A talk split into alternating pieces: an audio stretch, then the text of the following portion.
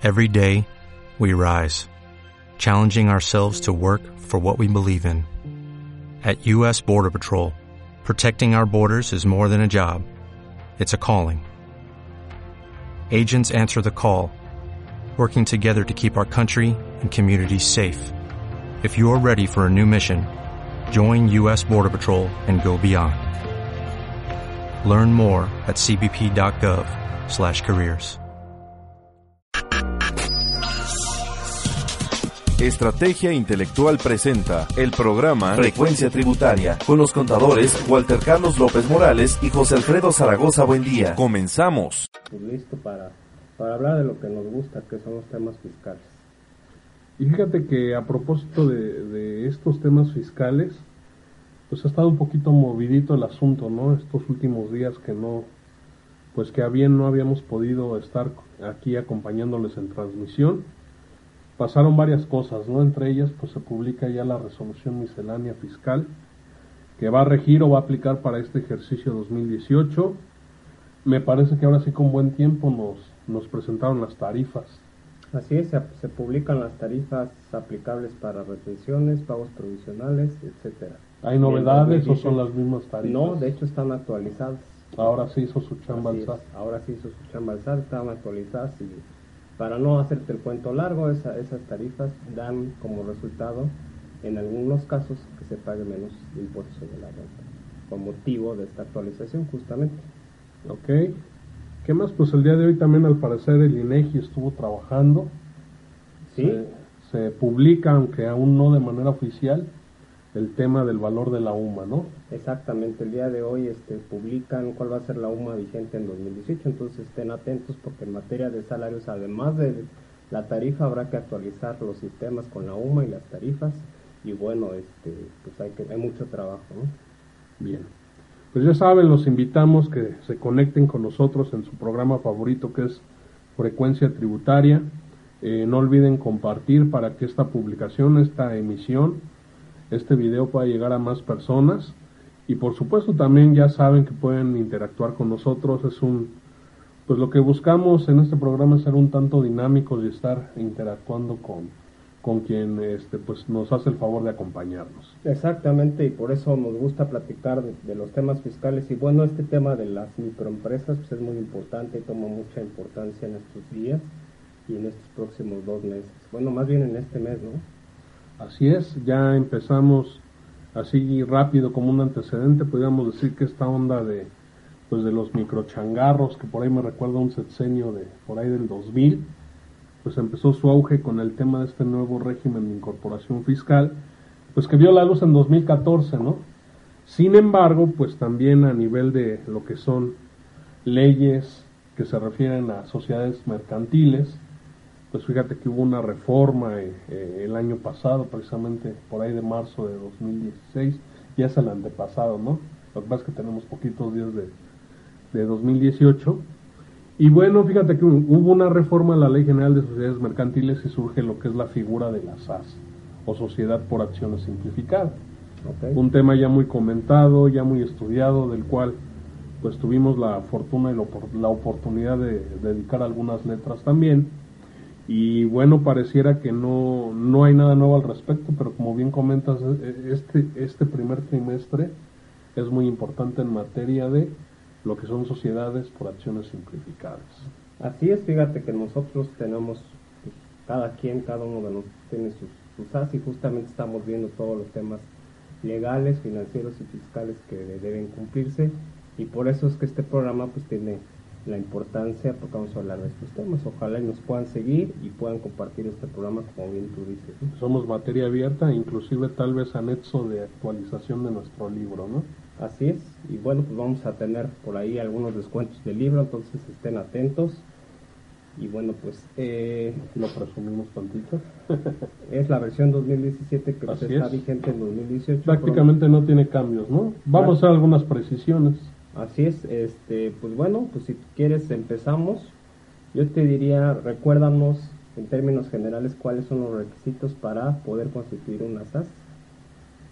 Pues como lo pintó y lo vendió el gobierno federal, pues era querer, ¿no? Prácticamente, sin embargo, pues sí había algunas limitantes. Entre ellas que no podría for- conformarse con accionistas personas morales, es decir, es una figura dedicada únicamente para lo que son accionistas personas físicas. Y bueno, un dato importante era también el, el tema de los ingresos, ¿no? Que tal y como quedó eh, estatuido en la reforma, pues se hablaba de un límite de 5 millones. Esta cantidad se actualiza en 2017 para quedar en, una- eh, en un importe de 5 millones 165 mil 500. Ándale, sabes la cifra de memoria. Pues prácticamente. Eh, Esto es, eh, yo quiero constituir una SAS para que yo pueda estar en esta figura societaria bajo este esquema, pues no tendría que yo superar ese, ese nivel de ingresos. 5 millones 165 mil 500 en 2017. Así es. Pero esta y aquí cifra- viene lo nuevo, ¿no? A ver, esta cifra supongo que se actualiza, ¿no? Así es. A ver, cuéntanos. Pues fíjate que ya eh, se publicó también en el diario oficial lo que es la actualización a la cifra para quedar en un importe de 5 millones 508 mil 206.29 pesos. Ah, Esto de, en, en cuanto a ingresos contables. No especifica, se entiende que son los ingresos. ¿no? Bueno, entonces en resumen, para constituir una SAS es únicamente personas físicas Así es. y que la sociedad no tenga ingresos mayores ahora en 2018 de 5 millones 508 mil 206. Es correcto. eh, y volteando un poquito lo que eran las bondades de esta figura societaria, pues teníamos, eh, digamos que los dos adjetivos que trajeron consigo y su vista a la luz, que era el tema de que eran express, porque se, se conformaban o se podían constituir de forma muy sencilla y rápida, y por otro lado que Pero se- hablas del pasado que ya no se puede. ¿o no, o sea, estoy diciendo cuál era la carta de presentación cuando vieron la luz este tipo de, de sociedades, porque también eh, tenemos que comentar a lo largo del programa que en ese andar pues se encontraron piedritas en el camino, ¿no? O sea, lo difícil que era o qué tan complicado era inclusive abrir una cuenta bancaria. Ok. Entonces, pues sí, yo creo que se presta mucho el programa para, para comentar varios aspectos de, de, ese, de esa índole. Bueno, entonces, en términos generales, es, esta cifra ya se actualizó, se publica un acuerdo en el diario oficial de la Federación a finales de diciembre y las SAS no pueden percibir más de 5 millones 508 mil en términos de la Ley General de Sociedades Mercantiles. Así es. ¿Qué pasa importante. si supero este importe? Miguel? Pues eh, dos situaciones. Una, bueno, lo que establece la ley es que forzosamente debes cambiarte a otro tipo de sociedad mercantil. Es decir, este, adoptar cualquier otra, ya sea que seas una SDRL, una SA o una sociedad cooperativa o cualquier otra de los las sociedades contempladas en el artículo 1 de esta ley general de sociedades mercantiles. Y también lo puedo hacer en la página de la Secretaría de Economía. No, aquí ya tendrá que hacerse ante notario público y Ya me va a costar. Exactamente. Lo que te ahorraste en, en la Constitución, en el Registro Público de Comercio, ahora sí te va a costar. ¿Y qué crees? Este, pues si a lo mejor eras una tenías tu SAS con un solo accionista, pues al adoptar otro tipo de sociedad, pues ya tendrás que tener cuando menos otro otro socio o accionista. Que esa era otra de las atracciones, ¿no? Lo que nos hace interesante que por primera vez volteábamos a ver lo que era la figura societaria, que tenía como carácter que fuera unipersonal, ¿no? O sea, no forzosamente tendría yo que asociarme con alguien. Superando esta barrera de ingresos, pues no hay más, tengo que tengo que buscar otro accionista para poder asociarme, ¿no? Exactamente. O liquidarla. Puede Si ser quiero también. liquidarlo, entro en liquidación o me transformo. Que yo creo que difícilmente alguien va a querer este, liquidarse ya operando, si es complicado un poco empezar la operación como para liquidarse por tener, por caer en este pecado. A- Además, eh, estaríamos en el entendido de que pues, todo va caminando bien, ¿no? Si ya superaste esa barrera de ingresos. Eso quiere decir que te está yendo bien. Bien. Pero fíjate que tengo aquí un comentario muy importante que hacer, que en materia de la ley del impuesto sobre la renta también prevé un estímulo fiscal donde hay un mini régimen, por llamarlo de esta forma, que se llama la opción de acumulación de ingresos para personas morales. ¿Ok? Y fíjate que ahí se establece que las personas morales constituidas únicamente por personas físicas pueden tributar en este mini Como esquema. poniéndole el saco a la medida Así a las SAS, ¿no? Digamos que los legisladores le acomodaron o le pusieron, le hicieron su saco a este tipo de personas morales. Pero que crees que ahí se establece que únicamente son hasta 5 millones de pesos. y estas disposiciones fiscales no establecen una actualización en el mismo sentido que la Ley General de Sociedades Mercantiles. ¿Esto a qué nos puede llevar? Ah, pues que... Siga siendo SAS, pero que ya no pueda tributar en el, Vamos en el a- estímulo. ¿no? Vamos a suponer que la SAS obtiene ingresos por, por 5 millones 200 mil en el 2017. Sigue siendo SAS, o bueno, más bien, eh, vamos a ponerle 5 millones 100 mil para no meternos en problemas. 5 Ok. millones 100 mil. Entonces yo cumplí con el monto de ingresos este, establecidos por la Ley General de Sociedades Mercantiles. No los rebasé, entonces legalmente puedo seguir siendo SAS, pero en 2018, ¿qué crees?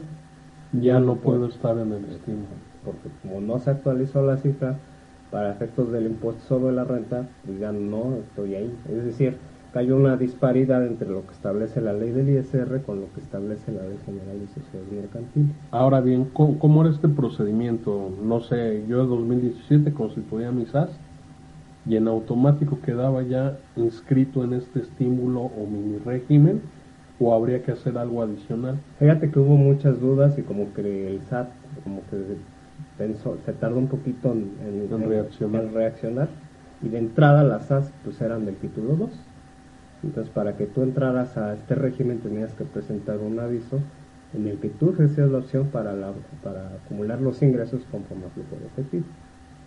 Ya después sacaron reglas, no recuerdo en la segunda tercera eh, resolución de modificaciones, donde dijeron, ah, bueno, si eres una SAS en automático, te mando a, a este régimen. Entonces, si no querías estar ahí, tenías que presentar una aclaración donde decías, ah, no, yo no quiero estar en el régimen de flujos, yo quiero estar en el régimen normal de lo de vengado, ¿no? en el régimen general. ¿Y cuál es el estatus hoy día, amigo? Fíjate o sea, hoy constituye una SAS y en automático queda inscrito exactamente. en el mini régimen o estímulo de opción de acumulación de ingresos. Exactamente, así tal cual, tal cual lo estás diciendo. Si tú este, das de alta ahorita una SAS, número uno, no debes tener en 2018 ingresos mayores a, uno, a 5.5 millones de pesos. Número dos, en automático para efectos fiscales, estás en el régimen de acumulación de ingresos conforme a flujos de efectivo. ¿Qué tendrías que hacer si no quieres estar en ese régimen? Es lo que te iba a comentar, digamos que por no convenir a mis intereses, pues quiero tributar como cualquier persona moral. Tendrías ¿Es que- posible? Sí, tendrías nada más que hacer una aclaración ante el RFC para decir que estás en el régimen general.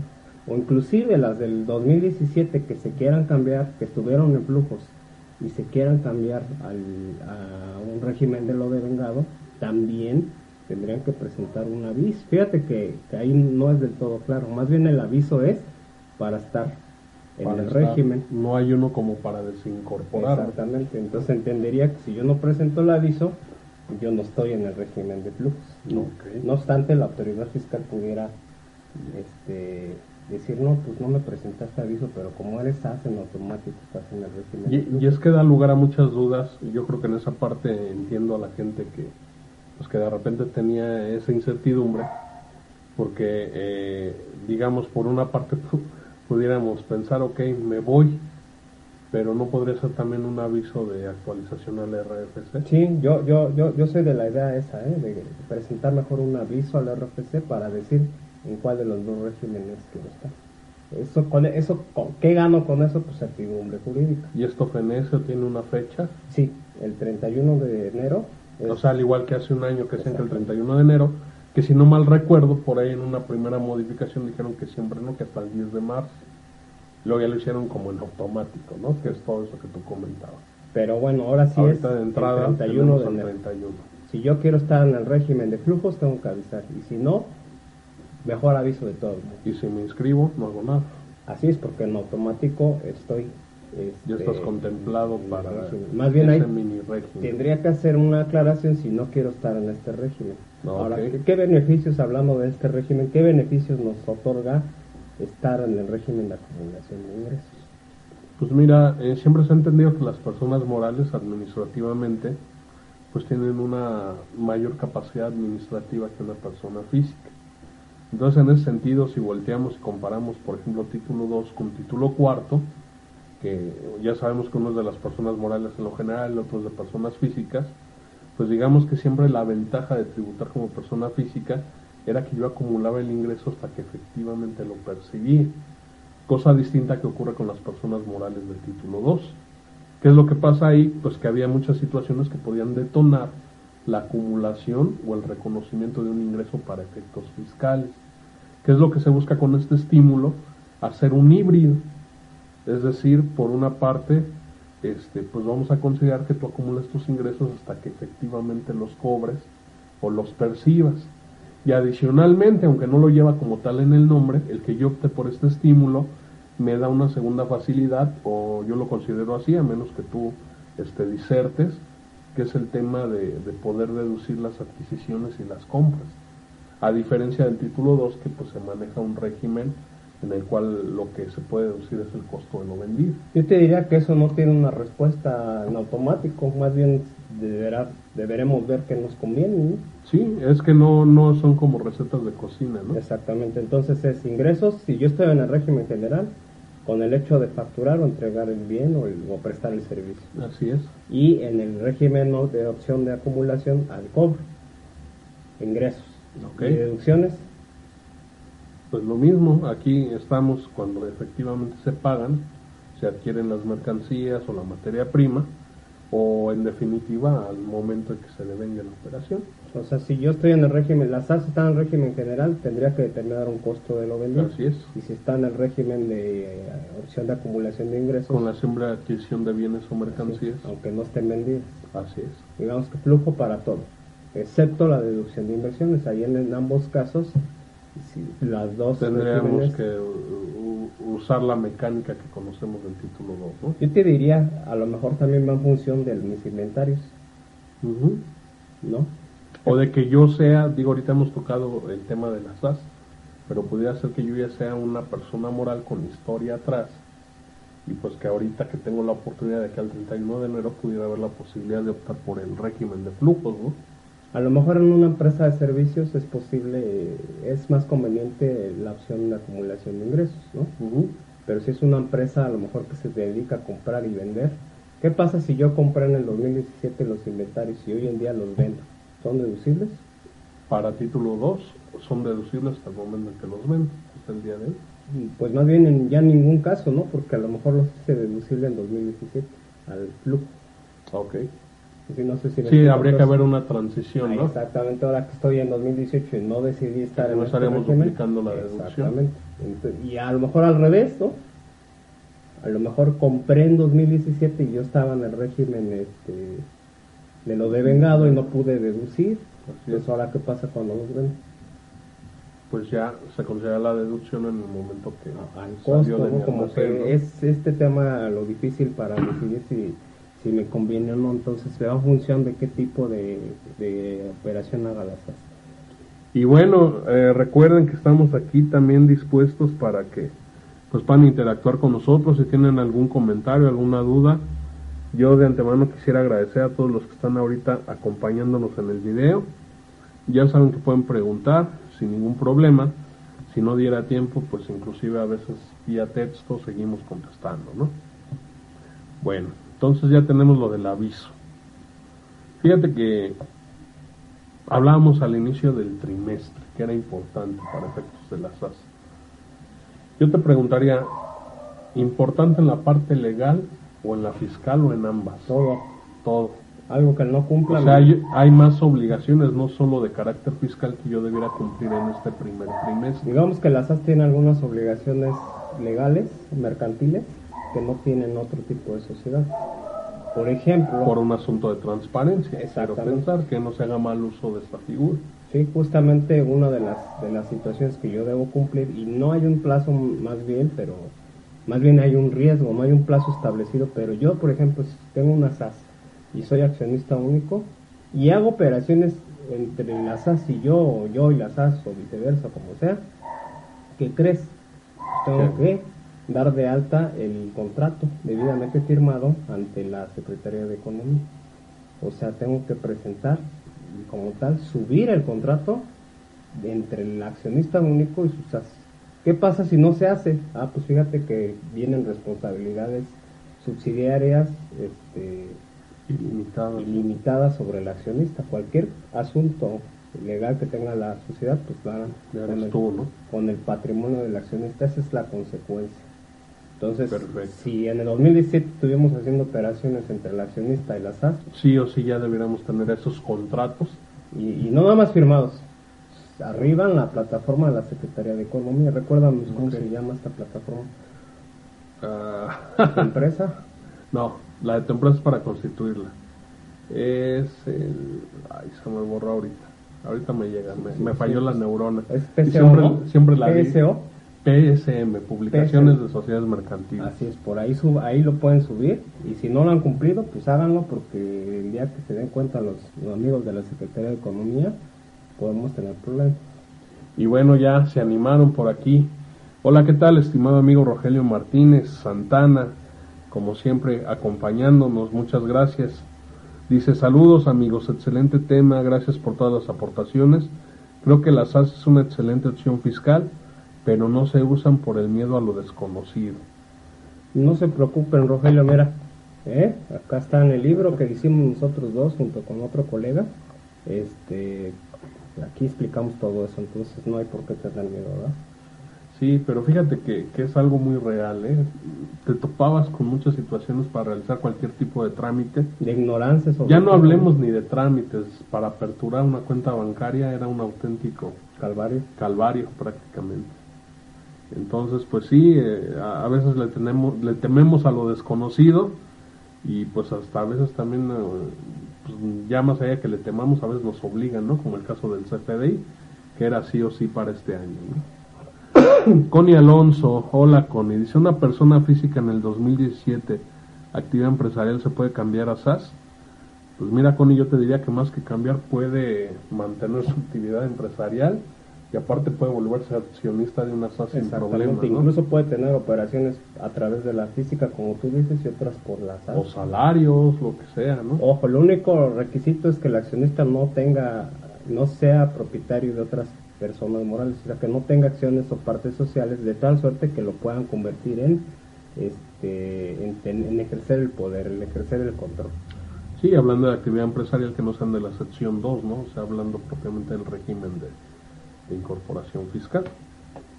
Ah, claro, y que no esté a RIF, ¿no? Eh, Si es RIF, en automático Porque está fuera, finalmente ¿no? está dentro de esa sección, ¿no? En Claro. la sección segunda. Eso de- es muy importante. El RIF no puede ser accionista de ninguna sociedad mercantil. Oye, pues me dijiste que ibas a ser mini changarrero, como porque ya quieres ser accionista, ¿no?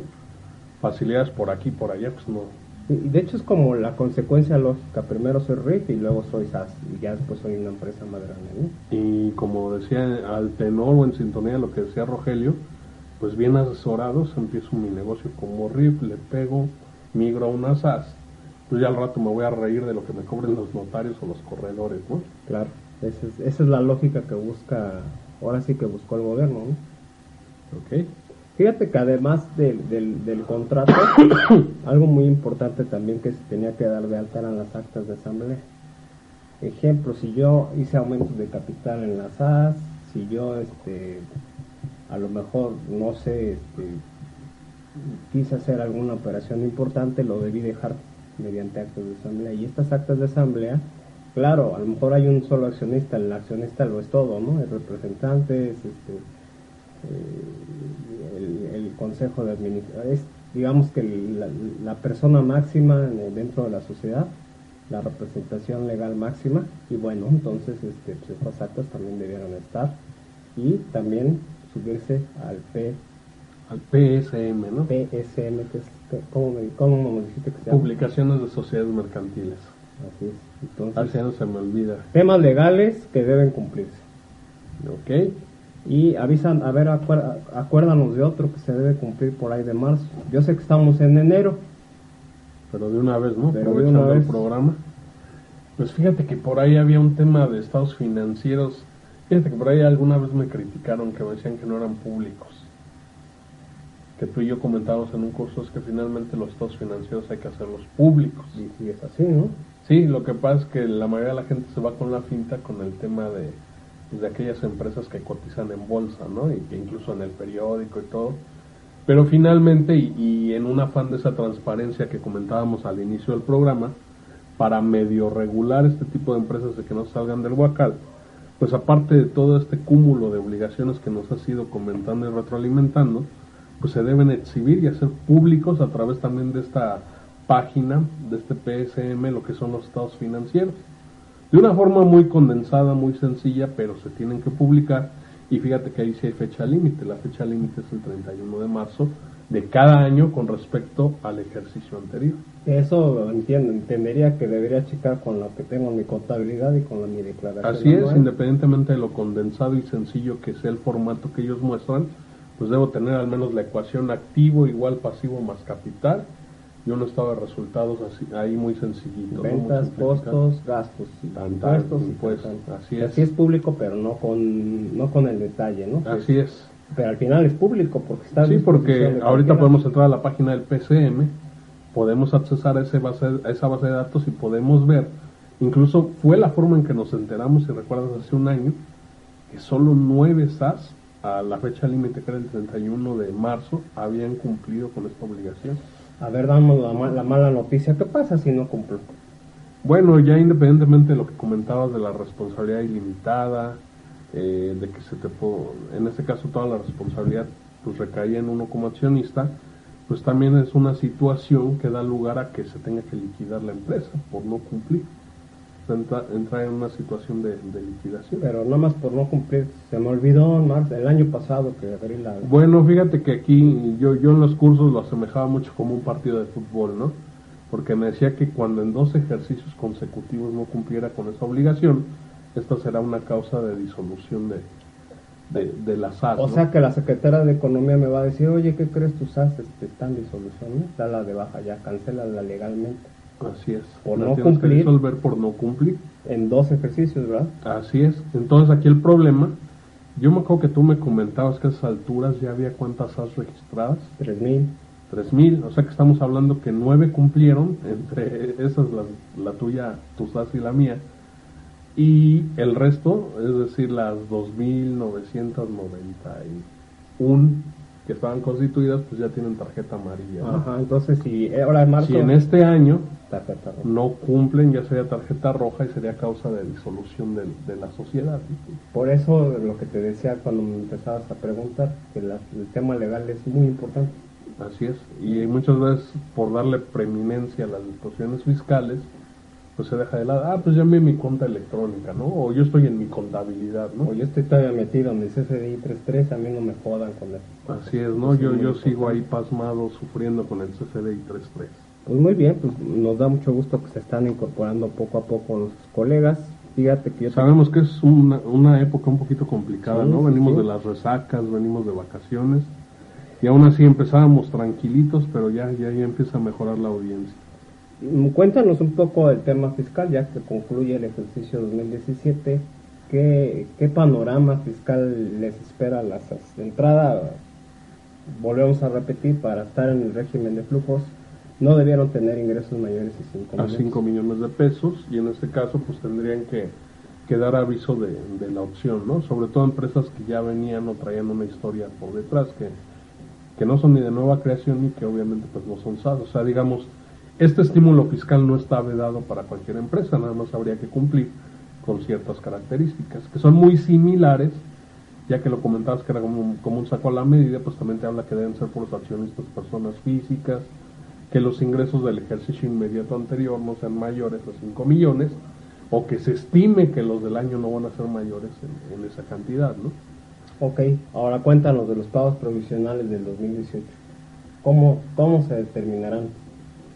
Pues de la misma forma, maestro, no sé. ¿Cómo es? A ver, refrescanos un poquito cómo es. Bueno, si, si estamos en el título 2, pues eh, habría que señalar que, que, vamos a utilizar un coeficiente de utilidad, que es con base pues en las cifras de, de mi ejercicio anterior o más hacia atrás en el caso de, no sé, que yo hubiera tenido una pérdida.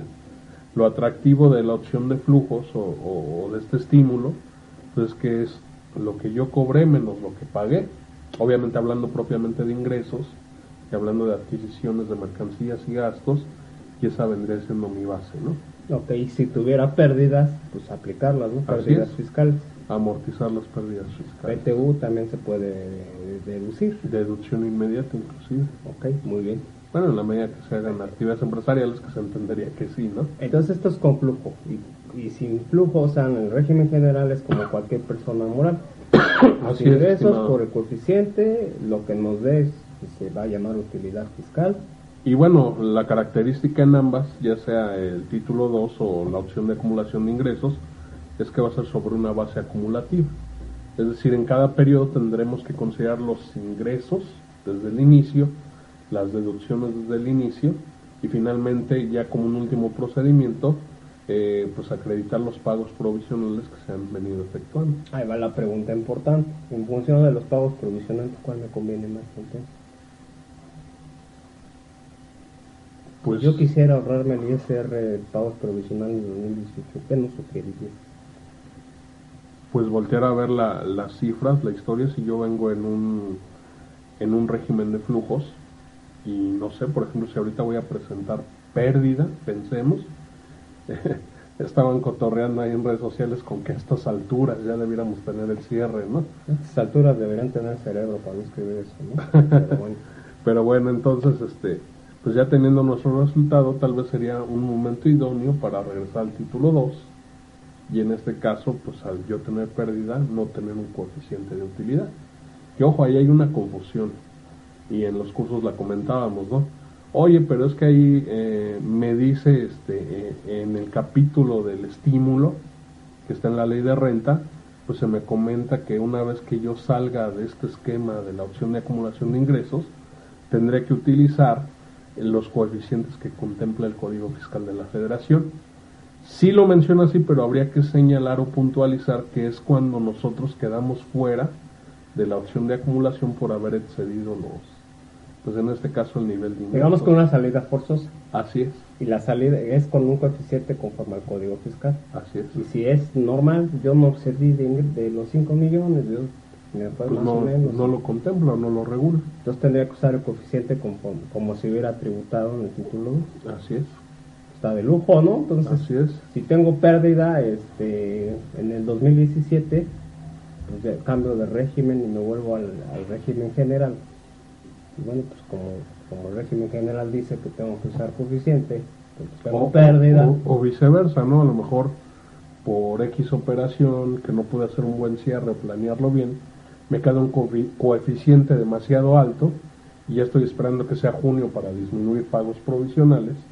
Pues a lo mejor ahorita que yo ya sé que voy a quedar con un coeficiente alto, mejor, si cumplo las características, migrar a la opción de acumulación de ingresos y poder estar pagando conforme a mi utilidad fiscal real, no obstante que sea con base en flujos. ¿no? Está excelente. Yo te diría que esta es una muy buena opción de re- revisar cómo nos conviene pagar el ISR, pero no perder de vista el tema de los inventarios. Porque a lo mejor me ahorro el ISR, pero por otro lado, pues todas las deducciones por no poder deducirlas al pago. Así es.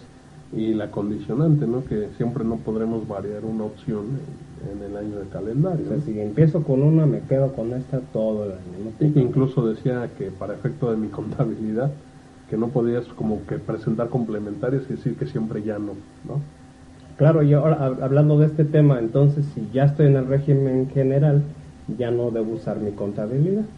Ya es. tendría que estar presentando mis declaraciones en la plataforma. Sí y no. Declaraciones y pagos. Sí no, porque te, me atrevería a decirte, y aunque ya llevamos como tres años que la miscelánea contempla lo que son las declaraciones prellenadas, la realidad es que en la actualidad no se han hecho tangibles. Sin embargo, yo creo que ese tema de mis cuentas es como un primer ejercicio de lo que van a ser las declaraciones prellenadas. Entonces yo creo que no tardamos, ya sea en migrar todos a mi contabilidad o en que nos abran un portal alternativo muy similar a mi contabilidad. Pero bueno, entre que eso pasa o no pasa, ya no estaríamos obligados a cumplir en la plataforma, que dicho sea de paso, pues ha presentado una serie de, de problemas a lo largo del año, desde no contemplarte todos los comprobantes fiscales del repositorio, desde hacerte mal los cálculos, sobre todo en temas de deducción inmediata, desde no considerarte eh, el IVA total, no obstante que ya lo hayas pagado cuando hay retenciones de IVA. Entonces tiene sus temas, ¿no? Curiosamente, buscando esa facilidad de no tener que enviar DIOT mes con mes o no tener que estar presentando contabilidad electrónica, a lo mejor ya sopesándolo bien no, no es tan conveniente, porque la verdad es que sí es un dolorcito de cabeza el portal. O sea que es más fácil presentar la DIP y enviar la contabilidad. Es más fácil tener un software que envíe tu contabilidad electrónica y tan tan, ¿no? Que de todos modos, este es un, este es un mito, ¿eh? que la- muchos están diciendo que porque tienes tu SAS, no debes de llevar contabilidad electrónica. No, Es una falacia del tamaño del mundo. estoy de acuerdo en lo que dices, pero para efectos fiscales. Exactamente. No, de bueno, hecho, no enviarla, que es la llevarla estamos obligados. Es que es la única, justamente esa es la única facilidad. No Este, enviarlo. No enviar la, la contabilidad electrónica, más no, no llevarla. Así es. Entonces, una SAS de todos modos debe llevar su contabilidad electrónica. Sí, nos obliga el Código de Comercio, nos obligan El pues, código fiscal mismo. llevar una contabilidad. Así es, entonces no nos confundamos que porque ya llevamos las cuentas en la aplicación y contabilidad, ya estoy eximido de llevar contabilidad financiera.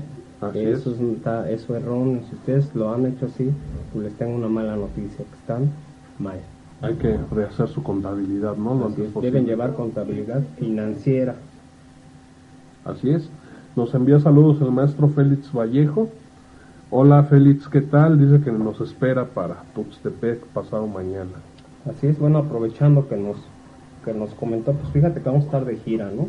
Por todo por todo el país y este pues quisiera hablar más bien del evento de la Ciudad de México. Ok. Pues sí, eh, seguramente como ya han podido ver en nuestras redes sociales o nuestra página de internet, inclusive a través de la plataforma, plataforma de estrategia intelectual, pues el próximo 24 de este mes, es decir, el 24 de enero, vamos a tener un evento magno, sí, en enero y ya va a ser un evento magno. Así es. Coméntanos por qué. Porque ¿Por qué son es magno, amigo? ocho fiscalistas mm, pues, de mucho reconocimiento que andan en gira permanente a través de todo México. Muchos los conocen, muchos han hecho libros. Son ¿Podrías docentes. compartirnos el menú? Sí, está, nos va a acompañar el doctor David Merino Telles, el maestro Rufo Sánchez Miranda, el maestro Vicente Velázquez Meléndez, este, el maestro Vicente Ortiz Justiz, el maestro Vicente, ya lo dije, ¿verdad? ya lo mencioné, tú, Va a estar el maestro Félix Vallejo. claro, el maestro Félix Vallejo Calderón, y pues, bueno, pues es Tú. Claro, estamos ahí de relleno, ¿no? Pero va a estar excelente. Fíjate que lo interesante es el Buen cartel, ¿no? O- nueve horas de capacitación en todo un día con este tipo de personajes que son de talla nacional.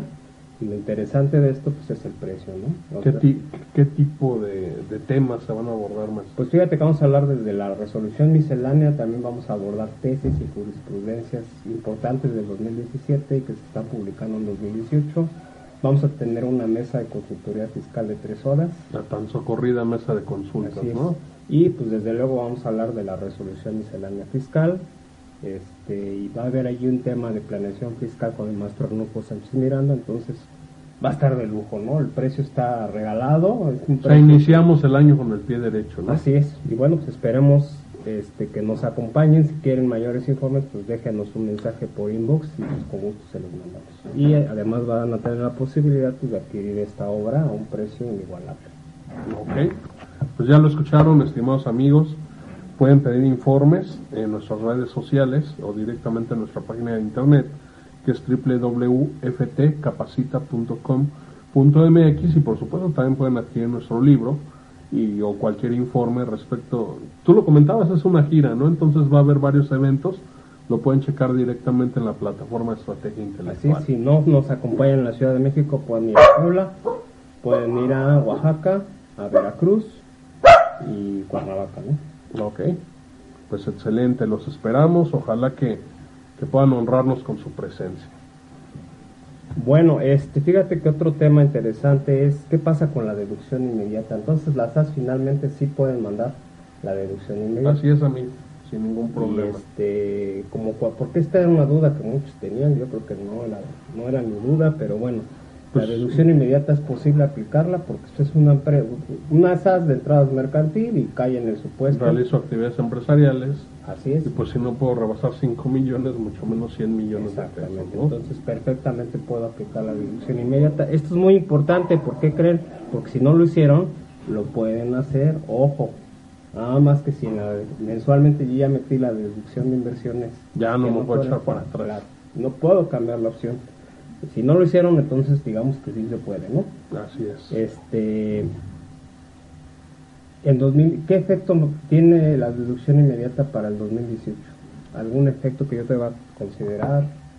Pues mira, eh, por ejemplo, si estuviéramos en el régimen general, es decir, el título 2, o incluso pensando que yo estoy en la opción de acumulación, pero que quiera cambiar al título 2, y tendría tener en este caso que calcular un coeficiente de utilidad, pues el mismo no se considerará para estos efectos, ¿no? O sea, tendré yo que disminuirlo para mi cálculo, en este caso dentro de lo que es la, la, utilidad o pérdida, ¿no? Ya sea que sea pérdida, adicionarlo, utilidad, disminuirlo, incrementarlo, perdón. Okay, de tal modo que no me distorsione, pues digamos, eh, es ese factor de utilidad que yo calculo, ¿no? Ok, entonces, pero si no quiero estar en el, no quiero cambiar al régimen general, este, tengo una pérdida más Así es, tengo una pérdida, inclusive tal vez por ahí. Luego, tanto que andan buscando, pues ni siquiera tenga base para PT1, sin ningún problema. Entonces, si, tú, si las has como empleados, incluso me puede servir la deducción inmediata para efectos de disminuir la base y no tener PT1. Si soy un empleado, un patrón que siempre estoy buscando, no no cumplir con mis obligaciones. Antes que comprar facturas, ¿no, amigo? Pues sí, es mejor, ¿no? Y de forma legal. Así es, me lo permite la ley al final, me lo permite en este caso lo que son este tipo de decretos, ¿no? Dice Maestro Félix, para cualquiera de los eventos pueden pedir información también. Claro, métanse a la página de estrategiaintelectual.com y la encuentran. Oscar Vázquez Cabello, sobre el curso del 24, ¿tienen más fechas? Este, Puebla el 16 de, enero, así prácticamente es igual, cambian un poco los expositores.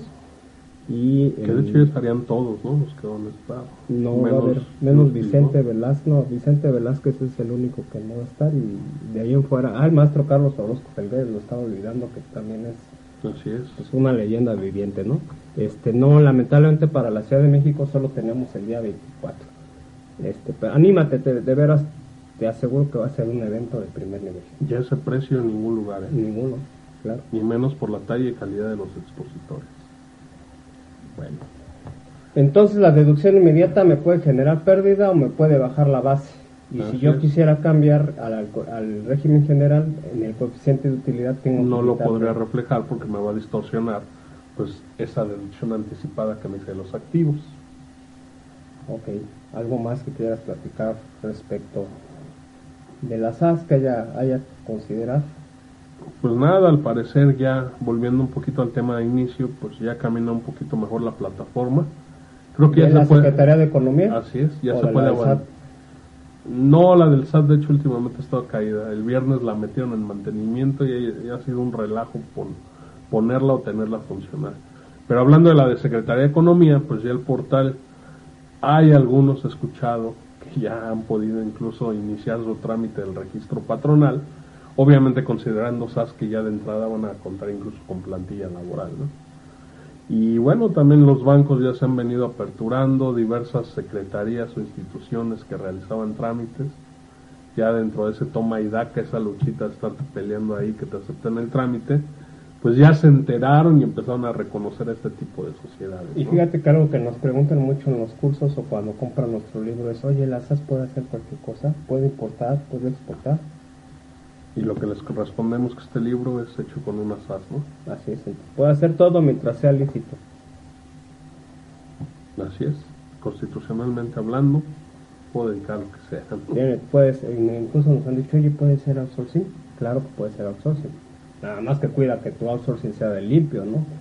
Ya si tú no lo cuidas todo el tema, pues, pues bueno, a lo mejor... O sea, la empresa nace bonita, nace virgen, ¿no? Ya depende de uno que...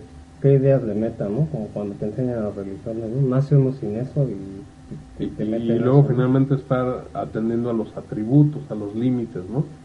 Si en algún momento quedamos fuera de las restricciones o de estos límites, pues habrá que migrar o habrá que salir de, del estímulo, dependiendo cuál sea el caso. Bueno, entonces en conclusión, una SAS puede ser comercializadora, prestadora de servicios, outsourcing, importadora, exportadora, todo lo que gusten y manden, en la medida que sean este, actividades o servicios empresariales, incluso puede ser inmobiliaria, etcétera, etcétera, etcétera. No tienen sí, que habrá ciertos giros que pues ya será un poco complicado, ¿no? Por el nivel de, de, costos o de dineros que se manejan. Fíjate que me recordé ahorita el tema del capital social.